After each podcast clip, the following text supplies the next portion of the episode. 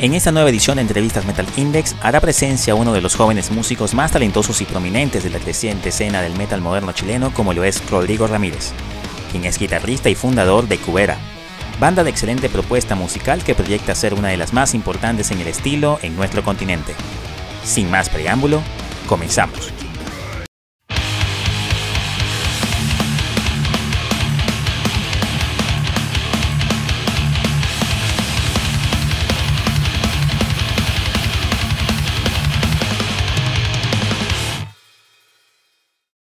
Sean todas y todos bienvenidos a una nueva edición de Entrevistas Metal Index. Nos sentimos nuevamente halagados, de verdad contentos, muy alegres porque la escena del metal chileno nuevamente presente acá en Entrevistas Metal Index. De verdad ha sido un gran honor. Recordamos, por ejemplo, esa travesía que comenzó con el amigo Tristan Argandoña de Thorn Fire, esa excelente banda de death metal que eh, de verdad que tiene una gran trayectoria allá en la escena austral.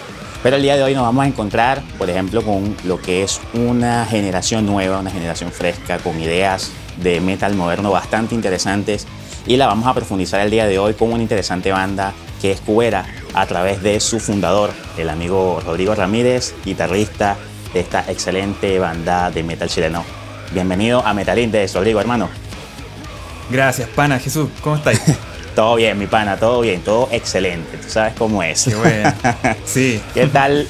¿Cómo está la temperatura actualmente en Chile? ¿Está calurosa? ¿Cómo mira, está todo para allá? Mira, por suerte hoy día está como bien así, veraniego, pero no, no con tanto calor, porque está, está denso. es fuerte el calor, igual. Ya en diciembre sí ya empieza eh, el verano, ya como tal ya rudo, ¿no? Ya noviembre, diciembre. Sí, no, empezó en octubre. Llegamos, de hecho, a una ah. ola de calor que creo que fue como la más calurosa en no sé cuántos años, de como 40 años, creo. No sé, por ahí. Siempre, como que cada. Bueno, el efecto climático lamentable que estamos teniendo ahorita, el, el efecto este invernadero, lamentablemente cada año como que hace que ese récord cambie. Exacto, sí. Prácticamente, y de verdad nos sentimos muy contentos nuevamente, lo digo hermano, porque estés aquí en tu casa, porque esta hora también es tu casa Metal Index, y por supuesto también muy contento con la presencia de todos estos fieles eh, seguidores, suscriptores de nuestro canal, que también sabemos que hay muchísimos allá en Chile viéndonos. También te invitamos que si es la primera vez de que ves contenido de nuestro canal, suscríbete para que por supuesto no te pierdas el interesante contenido que realizamos con muchísimo cariño todas las semanas. Eh, bueno, lo digo, hay que empezar eh, con algo muy interesante, ¿no? Eh, por ejemplo, ustedes cuando nace ¿no? la banda, cuando ustedes empiezan a crear los cimientos, siempre es un propósito de la banda el poder crear música, por supuesto, original, buscar una identidad. Para ti esa búsqueda de la identidad en Cubera fue complicado, ¿Cómo para ti fue el poder hacer ese descubrimiento de tu propio sonido eh, en cuanto a lo que muestras con esta banda? Mira, es una excelente pregunta porque yo siempre veo a Cubera, así como el, suceso, como algo un poco inevitable que, tenía que pasar, como en mi vida, por lo menos. Porque yo partí súper chico tocando y con banda, como que partí, mm, bueno, a los 14 años más o menos eh, tocando y ya al año siguiente ya tenía banda y era mi banda. Entonces como que si yo soy bien drástico, eh, Cubera es mi banda que formé en ese, en ese tiempo. Eh, entonces como que siento yo que era algo inevitable porque, claro, viéndolo ahora, viendo los sucesos que pasaron, eh, se fueron músicos, nos cambiamos de nombre un montón de veces y, llegó como eso que dices tú, que, que, como que llegamos a una composición que, del, que está en el disco donde ahí yo dije así como, esto es otra cosa. Esto es como un, un nivel así mm, eh, óptimo como para sentirme muy seguro y poder mostrar como el arte hacia la gente, hacia los amigos que son los más cercanos que siempre están en una instancia. El grado de complejidad que tiene la banda, porque es así, o sea, la banda tiene un nivel técnico muy bien pronunciado, o sea, hay unas estructuras y fraseos bastante complejas, ¿no? Hay unos pasajes musicales que se ve que son eh, una elaboración bastante detallada, minuciosa. Y en ese sentido, eh, por ejemplo, lo que Inherence, que es esa primera producción de esta banda del año 2019, que por cierto les invitamos a seguir, por supuesto, las redes sociales de Cubera. Acá en la descripción te dejo los enlaces para que sigas a la banda. Ahí está Esos polos los tienen, ustedes lo tienen, esas poleras a la venta, las tienen por allí también ustedes disponibles, el merchandising. No, se, se, agotaron. Se agotaron. Es que no, es que por supuesto, no es para menos, hermano, se entiende perfectamente. Y también, bueno, cualquier cosa también los invitamos a seguir a la banda en cualquiera de tus plataformas digitales favoritas. Acá en la descripción te dejo todos los enlaces para que vayas y escuches este brutal disco. Por cierto, hablando de esto, retomando precisamente la línea de este disco, lo que es la palabra inspiración, en la clave. O sea, cómo precisamente el que estas melodías tan trabajadas tengan, eh, digamos, una fluidez tan brutal me imagino requiere de, por supuesto, complejidad, pero también inspiración. ¿Dónde sale esa inspiración de, para ti, Rodrigo?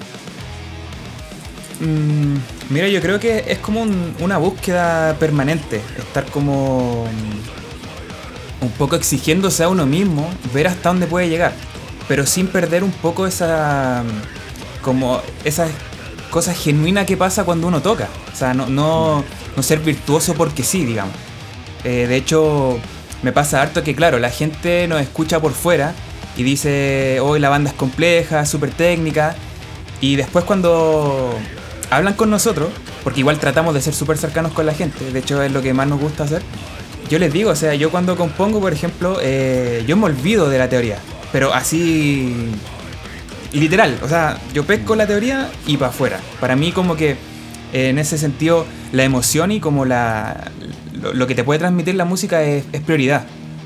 Y, claro, viéndolo de afuera muchas veces eso como que pareciera no ser por lo complejo. Y ya después quizás cuando uno como que recorre el disco, por ejemplo, y, va escuchando esos pasajes, claro, ahí se puede identificar un poco.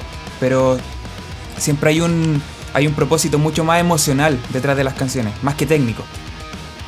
Ahora, eh, hay algo muy interesante en lo que es ah, precisamente la estructura de la banda que generalmente se le da en algunos casos menor importancia, en algunos mucha, en algunos un balance, pero con respecto a la parte conceptual, eh, ¿qué es lo que busca eh, mostrar precisamente tanto la simbiosis de su letra con las melodías, con la música?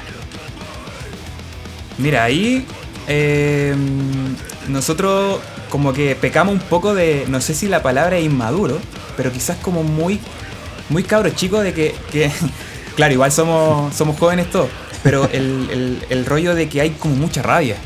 Entonces como que nuestras letras no es que sean violentas, para nada, pero sí como que tratamos de exponer de alguna forma como todo lo malo que nos pasa. Porque sentimos que por todos lados nos estamos sintiendo como invadidos, eh, más ahora con un tema como pandémico sobre todo, pero el tema de, como de esa rabia así como súper juvenil, no sé, como media rebelde, es como eso, es como mostrar por qué nos pasan cosas, por qué el ser humano es como tan individualista, em, esos choques que de repente hay entre la sociedad que, que si tú lo miráis desde un aspecto en donde puede ser más comunitario, como que todos crecemos, pero no lo hacemos. Entonces es como eso, eso es lo que tratamos de entregar por lo menos en el primer disco. Ya para, lo que se venga igual siempre estamos craneando cosas. Pero, pero ese yo creo que es como el, punto donde parte nosotros, que como, claro, vuelvo a decir, como que igual somos chicos, a lo mejor todavía tenemos esa cosa como muy, muy rebelde, a lo mejor, como de rabias. Y sientes que eso es precisamente, em, como lo acabas de decir, ¿no? O sea, sientes tú que ese aspecto es algo que quiere madurar precisamente la banda. O quieres dejar algo, quieren dejar algo que vaya precisamente de la mano de esa rabia para poder conseguir una inspiración en otro tipo de conceptos que quieran mostrar. No, yo creo que debe ser un, equilibrio, porque algo que es Cuera es que es muy genuino, es muy genuino, entonces como que si nos vamos a algo muy craneado, por más que parezca, eh, yo creo que va a perder un poco esa autenticidad que, que tratamos de buscar. Entonces, claro, hay que como que aterrizar muchas veces como esta energía pero sin perderla.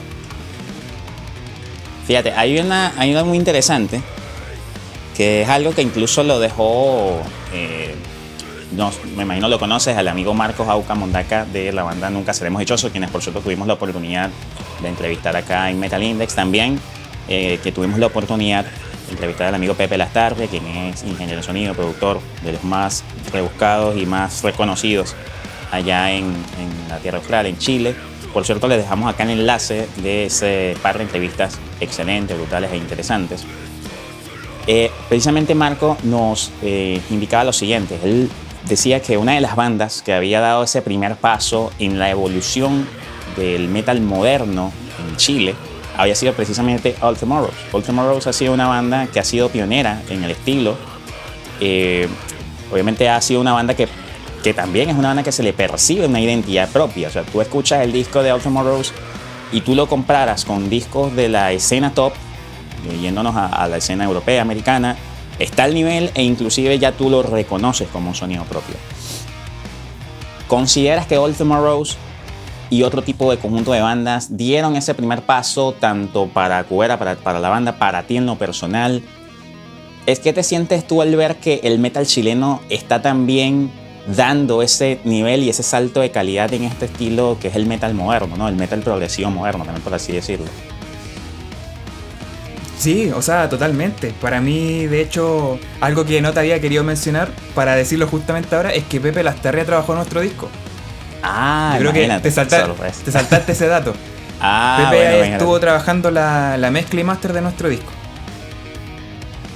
Brutal, y, brutal. y- y- y claro, bueno, ya, yendo de repente a la pregunta, sí. Eh, nosotros, como banda, de hecho, eh, en un principio el propósito de sacar este disco y como de producirlo bien y todo, era precisamente también aportar a eso mismo, como a ese círculo de bandas que cada vez como que siento yo se está afiatando más y está haciendo que a tus pares, eh, como lo ven competente, también suban.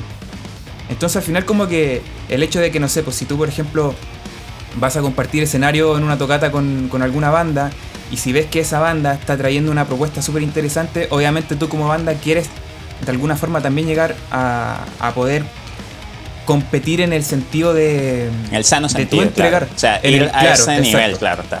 Claro. Exacto. Entonces, si nosotros, claro, venía al Tomorrows, eh, Octopus, em, como con ese, con ese sonido nuevo, eh, o sea, como que ves lo que se está haciendo afuera, verlo en bandas chilenas, eh, es una inspiración así súper grande. Y aparte que es gente que te podéis topar en la calle, entonces como... eh, es rico sentirlo, así como casi una hermandad eh, a nivel país, ¿por qué no?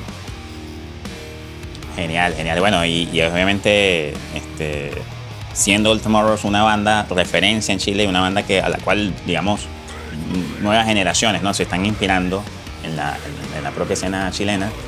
También, por supuesto, es obvio que hay bandas en la escena del metal eh, mundial, extranjero, estadounidense, europeo, etcétera, que también de alguna manera eh, sus músicos, ciertos músicos han sido eh, una inspiración, ¿no? También para estas nuevas generaciones. Yo, por ejemplo, siempre nombro que para estas generaciones hay músicos, por ejemplo, de la talla de Misha Mansur, de Periphery, por ejemplo, me viene a la mente también el amigo Jason Richardson, quien fue ex miembro de bandas como Burners of Cities, y prácticamente ahora se está haciendo creo que hasta más famoso como, como streamer, como, Como solista. como solista, Ah, sí, claro. que, que ahora este, que con los proyectos que ha trabajado, con Chelsea Prime, ¿no? Eh, o la Englund también, que es un músico que ya siendo experimentado, ¿no? Ya es un músico experimentado, ya también ha estado siendo eh, muy referenciado en la escena del metal moderno. Para ti, en- actualmente, músicos los cuales tú has sentido que son una escuela, una cátedra para ti, que han ayudado precisamente a tomar un poco, ¿no? De ellos, aprender y conseguir tu propio sonido. Claro. Sí, mira, yo por ejemplo tengo en un pedestal así gigante hacia arriba a James Hetfield de Metallica. Pero eh, teniendo en claro como, como qué tomar de él. ¿A qué voy? Que por ejemplo yo, claro, partí como me imagino muchos escuchando Metallica, Pantera. em, em, y como que de ello agarré mucha como el tema de actitud. Que siento que a veces se está perdiendo un poco más por mostrarte como músico, eh, como virtuoso. Siento que se está perdiendo un poco de actitud. Y eso, eh, para mí al menos, como que lo aprendí de la vieja escuela. Entonces como que claro, ahí trato de hacer como una especie de, de mezcla entre, no sé, por ejemplo, Metallica me inspiró y me influenció mucho. Y hoy en día, por ejemplo, también eh, Tosin de Animals as Leaders. A él lo considero un, crack. A pesar de que no soy tan oyente de música instrumental, eh, Tosin como guitarrista me, me, llevó igual a otro nivel. Y también eh, Periphery, eh, Monuments me gusta harto. Y también mencionar a uno que como que anda medio perdido, ahora se conoce por Architects, pero es... Mm, eh, ¿Cómo se llama este loco? George Middleton, de Silosis. Que ese loco ah, también me generó como un cambio de estética, de mm, como de cómo afrontar, de hecho, la parte más conceptual de la música. Con él también siento que aprendí mucho. Oye, la escena del metal moderno inglés es brutal, o sea, tiene una... Sí. Hay una, hay una, una presencia de esa, de esa escena, actualmente en la escena mundial, eh, muy, muy relevante. Bueno, vale destacar prácticamente creadores prácticamente del, del, género en general, ¿no? De la raíz. Pero precisamente lo que es la banda actual, es una banda, por ejemplo, como de Tesseract, ¿no? que es una banda que, que, también muestra mucho nivel de complejidad, mm. una danza de armonías impresionante. Yo, yo incluso hace poco, hace unos días, es que he estado redescubriendo ese sonido de ellos, porque yo en sí, yo al principio no, habían cosas que quizás no me llamaban mucho la atención, pero ya cuando uno empieza ya a escuchar muchas cosas y empieza ya como que a adentrarse, ¿no? lo que es la, la, madurez del oído, ¿no? por así decirlo, uno quizás escarba y busca nuevas melodías, nuevas sensaciones, nuevas emociones, ¿no? Porque al final también es esto, la música es emociones, ¿no? Transmitir precisamente esto, estos sentimientos. Eh, pero para también, digamos, complementar esto, ahí hace falta, ¿no? Un equipo de trabajo, unos amigos, unos compañeros, una familia que también tienen la confianza de tú poder desarrollar esto, porque quizás puedas tener muchas ideas brutales, ¿no? Pero llevarlas a, la palestra es muy complicado hacerlo solo. Entonces, uno necesita también el apoyo de ciertos compañeros que quizá brindan ideas o, perspectivas que, no vemos. Y en ese sentido, para ti, tus compañeros de banda actualmente, ¿qué sientes que brinda cada uno eh, un diferencial, ¿no? Para poder precisamente dar ese gran grano de arena para el sonido de Cubera. No, ahí es tremendo. El apoyo que hay, de hecho, como bien lo mencionas, eh, para mí Cubera es una familia. Y, de hecho, como que va más allá de lo musical, o sea, por ejemplo, no sé, con el Nacho, que es el bajista, nosotros practicamos artes marciales juntos. Él es mi sensei. Entonces, como que igual tenemos por muchos lados una conexión que, que se, es como extra musical. Y eso nos ayuda a afiatarnos harto. Y por ejemplo, eh, me pasa harto que desde que llegó Nacho, que es el bajista a la banda, em, él le dio un sonido muy característico a Cubera. De hecho, yo creo que tú cuando lo, escuchaste quizá algún tema, cómo suena el bajo, es algo bien particular. Y, y básicamente, bueno, también Nacho encontró su sonido en Cubera porque la banda también se lo permitía. Pero esa como, como uno empezar a desligarse gracias a tus compañeros, eh, también ayuda a que uno pueda hacer quizás mejor su trabajo, en vez de como abarcar tantas cosas. Entonces, no sé, en los primeros temas yo hacía las líneas de bajo muy guitarrista, porque soy guitarrista, y de repente no tenía mucho plus. Entonces, por ejemplo, llegó Nacho y yo me preocupé totalmente del bajo y él hacía lo que quería. Entonces, como que ese tipo de cosas, eh, cada miembro lo da, lo da. Ahora, obviamente, hace poco tuvimos como... Eh, bueno, en verdad no, no, fue hace poco. El Diego, que es el baterista actual, llegó hace unos dos años, pero por tema de pandemia pareciera que hubiese llegado así ayer. Sí, bueno, el tiempo ha sido relativo claro. y bastante eh, raro. Claro, exacto. Y Javier, que es el vocalista nuevo, eh, también pues llegó hace dos meses, será, tres meses, y se tuvo que enfrentar, por ejemplo, una tocata al tiro, así en vivo. Nuestra primera tocata después de, toda la pandemia y, de alguna forma como que ellos entregan una seguridad así inmensa, donde uno ya cuando está tocando ya no se preocupa de que el otro se equivoque, pues. uno le da porque está seguro, eh, te, aportan, te apoyan, entonces como que para mí Cuera es como puros soldaditos que van juntos a la guerra, si no hay ninguno más importante que otro, encuentro yo. Brutal, brutal. Nuevamente invitamos, yo creo que me vas a acompañar en esta, mi pana, invitar a todas aquellas personas que si por primera vez están viendo nuestro contenido a que se suscriban a Metal Index, por supuesto, para que eh, apoyemos precisamente el poder realizar entrevistas de este nivel, de gran calibre, para poder mostrar a las grandes bandas de nuestro continente, de España. Y ojalá, bueno, eh, alcancemos poder entrevistar a grandes artistas. Hemos tenido la oportunidad de entrevistar a personajes como Vince Wilkins de Fractal Universe, al amigo Emmanuel Joshua de Hypnos, eh, una banda brutal de la escena francesa. Eh, van a venir pronto muy buenas sorpresas. Rafael Trujillo, ex Obscura también, eh, lo tuvimos en, acá en Metal Index y de verdad que para nosotros ha sido un gran honor, pero tu suscripción va a ser la diferencia. Vamos a seguir creciendo contigo para precisamente poder realizar más contenido con muchísimo cariño, porque eso es lo que, lo que de verdad queremos mostrar, hacerlo con pasión. Y también, por supuesto, seguir las redes sociales de los amigos de Cubera. Acá en la descripción te dejo todos los enlaces, tanto de sus redes sociales como, por supuesto, de todas tus plataformas digitales favoritas para que puedas escuchar Inherence, que es hasta el momento la primera larga producción lanzada en el año de 2019. Dato de curioso que de verdad que no lo sabía, disco mezclado, producido también, mezclado y producido por, eh, bueno, mezclado y masterizado o el amigo Pepe Lastarria de Lastarria Studios. Gran saludo, por cierto, para el amigo Pepe.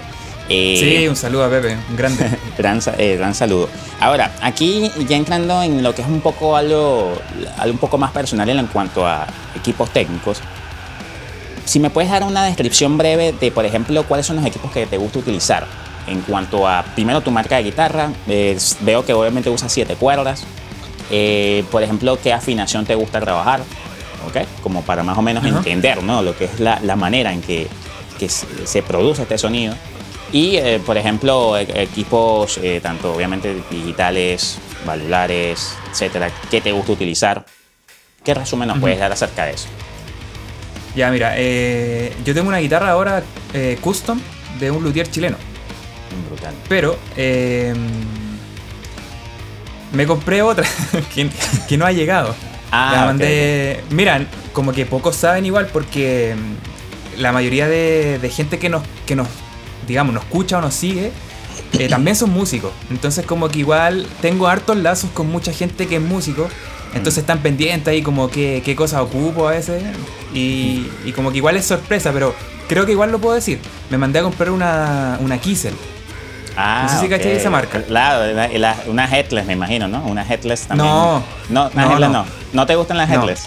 No, para nada. O sea, ah, no es que no me gusten, pero soy más chapado a la antigua en ese sentido. Ah, ok. Me, cuesta, me cuesta ver una, guitarra sin paleta, como que siento que mucha identidad de la guitarra lo da la paleta. Entonces como que no, no, no me tira mucho.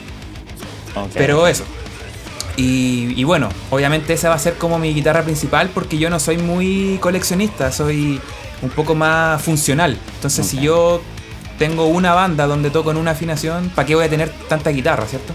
Claro. Entonces esa va a ser como mi guitarra principal y, y también, vuelta, como soy medio chapado a la antigua, tengo un cabezal, toco con un, un EVH 5150. Y de ahí, de ahí saco el sonido de ahí saco el sonido. Lo demás, un par de pedales y qué sé yo. Pero es como eso, así, más que nada. Y con respecto a la afinación, de hecho, un poco entrelazando con, esto como de las influencias más modernas, eh, toco en, en un drop sol sostenido, que es como unos temas de, no sé si el primer disco de Periphery. Ok. Que yo cuando entré con las siete cuerdas, eh, venía tocando con seis, obviamente y ahí le tocábamos en medio tono más abajo. Y cuando empecé a tocar con siete cuerdas, no sabía cómo afinarla, en verdad. Y obviamente uno empieza a sacarse canciones. Y de las primeras canciones que me saqué fue una de Periphery. Que estaban en, ese, en esa afinación que era afinar medio tono más abajo, la séptima dropeada. Como que era muy fácil por cómo yo venía tocando. Y la dejé ahí y eso fue. Lo, lo interesante de repente que pasa ahí es que Ignacio, que es el bajista, no afina en la misma afinación.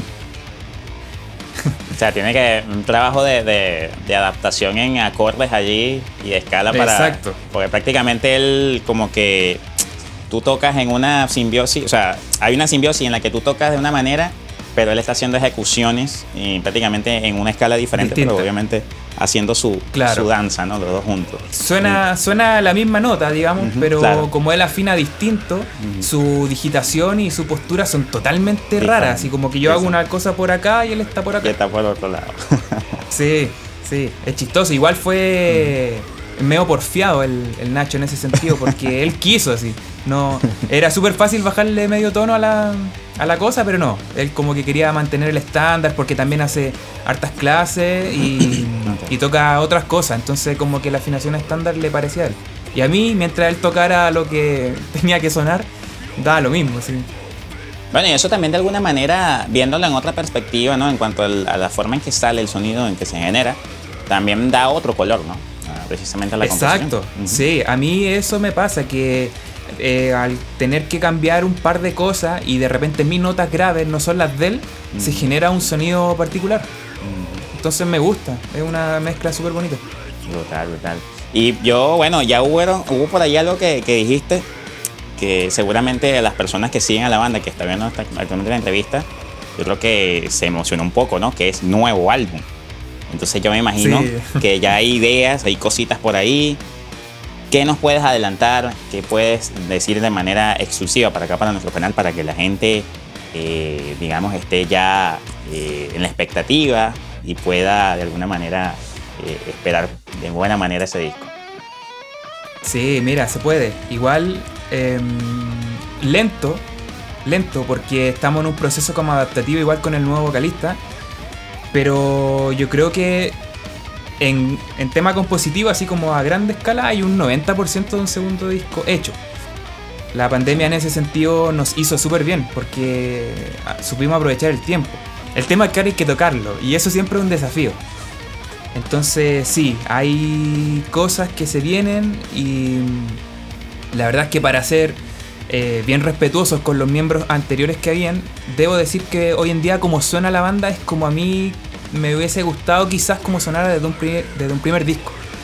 Entonces la verdad es que este, este segundo disco yo creo que se viene así pero brutal, pero, pero brutal. Si el primero lo encuentran bueno, yo creo que este disco va a estar así pero... Así, psh, Hay un elemento, hay un elemento que, que, que yo, bueno, no voy a decir que sentí que faltó, pero me hubiese gustado verlo también en este, o escucharlo, mejor dicho, en este primer disco, en. Inherence. Voces limpias. Claro. Sí, mira, es un tema porque nosotros Ah. no somos tan amigos de las voces limpias, pero quizás porque no lo hemos experimentado solamente. Ok. Porque, claro, para hacer voces limpias el vocalista tiene que saber hacerlo o que otro músico cante. Y, y ahí como que topábamos un poco porque eh, tocando lo que tocamos es súper difícil cantar. Entonces Claro. ningún músico lo puede hacer y el vocalista anterior la verdad es que se especializaba entre comillas como solo en gutural. Ahora Javier, él puede cantar limpio, canta súper bien, pero también hay que tener ojo con eso porque nosotros igual tenemos un- una identidad que formamos desde lo que ya mostramos. Entonces si vamos a estar de repente como pasando a llevar un poco nuestra, nuestra identidad y, y sonoridad, como que hay que tener cuidado igual. Por eso hay que trabajarlo. Claro. O sea, Incluirlo puede, quizá puede haber quizá un, una, un cierto, una cierta progresión quizá a experimentar este, este elemento. Exacto. Por ahí puede ser que pasen cosas así relacionadas como a un a, a ir progresando en, en esta experimentación. Brutal, brutal. Bueno, hermano, digo, te voy a decir sinceramente, me siento muy honrado nuevamente, muy contento de haberte tenido acá en Mental Index, tu casa, ¿ok? Sabes que ahora eres ya pana, pana uno de acá, de Pana. este canal. Un pana Eh, más. Un pana más de acá, de la familia Metal Index. Hermano, me gustaría, eh, antes de ya despedirnos, igualmente, por allí vi que hay un evento, creo que es el sábado, eh, si no me equivoco, 11 de diciembre, si no me equivoco, o 4 de diciembre. Eh, cuatro, cuatro. 4 de diciembre. Sábado 4 de diciembre va a haber un evento donde ustedes van a participar. Eh, de todas maneras, de aquí a, a esa fecha tienen previsto otros eventos, otras tocatas. Ya tienes confirmado quizá después de estas otras, quizá para el año que viene. ¿Qué nos puedes adelantar con respecto a eso, sobre todo para la gente que, que quiere ver a la banda en vivo? Bueno, sí, mira, en, en primer lugar, como ojalá que esto se mantenga, porque volvimos después de estar mucho tiempo inactivo por un tema social, no, no por nosotros. Y, y nosotros como que igual vivir esas instancias de tocar en vivo eh, te van un poco dando fuerza, como para hacer tu música, esa como ese como feedback que te da la gente en vivo, yo creo que es como eh, tiene un valor único. Entonces, eh, como que ojalá que no, no, no, vuelva a decaer esto en una primera instancia. La idea es que esto se mantenga en alza para, para poder seguir tocando en vivo. Y mira, pasa algo que no sé si es tan bueno tocar tanto en vivo. Eh, porque Santiago, claro, igual no sé si hay tantos bares, pero hay. Y, y estar como repitiéndose, por ejemplo, en la capital, igual aburre. Igual como que la gente dice, ¿para qué voy a ir a esta tocata si puedo ir, no sé, la del otro fin de semana? Entonces, en ese sentido, si la gente nos quiere ir a ver, que vayan a los eventos porque no tocamos, no vamos a tocar siempre. Mm. nos gusta acumular ese público y que, los shows sean como únicos. Si estamos tocando así todo el rato por todos lados, es repetir el, repertorio y, listo. Es, bueno, pero nosotros igual estamos enfocados en, generar como un buen show. Em, ensayamos mucho para eso. Y, y, la idea es que la gente como que se lleve una experiencia buena. Pues entonces si es muy repetido, siento yo que le empieza a quitar un poco de valor. Eh, por eso mismo, es, este mm, evento que tú mencionaste va a ser el último del año. Así que va a estar bueno. Pero en febrero ya nos anunciaron una fecha que va a ser en el Baróxido, para acá, para los santiaguinos, eh, que va a estar brutal. También vamos a compartir con bandas como de metal moderno. De hecho, el evento es como Modern Metal Volumen 1, una cosa así. Y ese va a estar buenísimo. Ese hay que, hay que ir.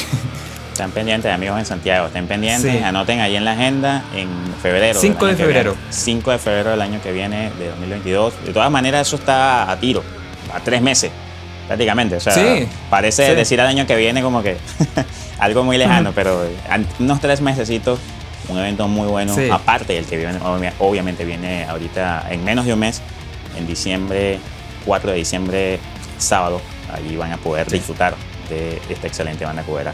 Hermano, de verdad, muchísimas gracias. Un mensaje para todos los seguidores de Metal Index en Latinoamérica, todas las personas que te están viendo, no solamente en Chile, en otras partes de Latinoamérica, en España, que también tenemos una gran presencia. Mensaje para todos ellos. Sí, no, un abrazo, un saludo. Primero que todo a, la gente que lo sigue, porque Metal Index es una plataforma que está uniendo. Entonces creo yo que que eso finalmente es lo que, hace la hermandad metalera, pues sí. Eh, estar como con un gusto que tenemos muchos, porque somos varios, y estar todos tan alejados de repente como que siento que es un poco destructivo. Entonces esto que hace el canal de, juntar, de unir países, de hacer estas mismas entrevistas internacionales son súper como nutritivas para el, para el género, para la hermandad, qué sé yo. Y también eh, que la gente de sus países, creo yo, escuchen metal de su país.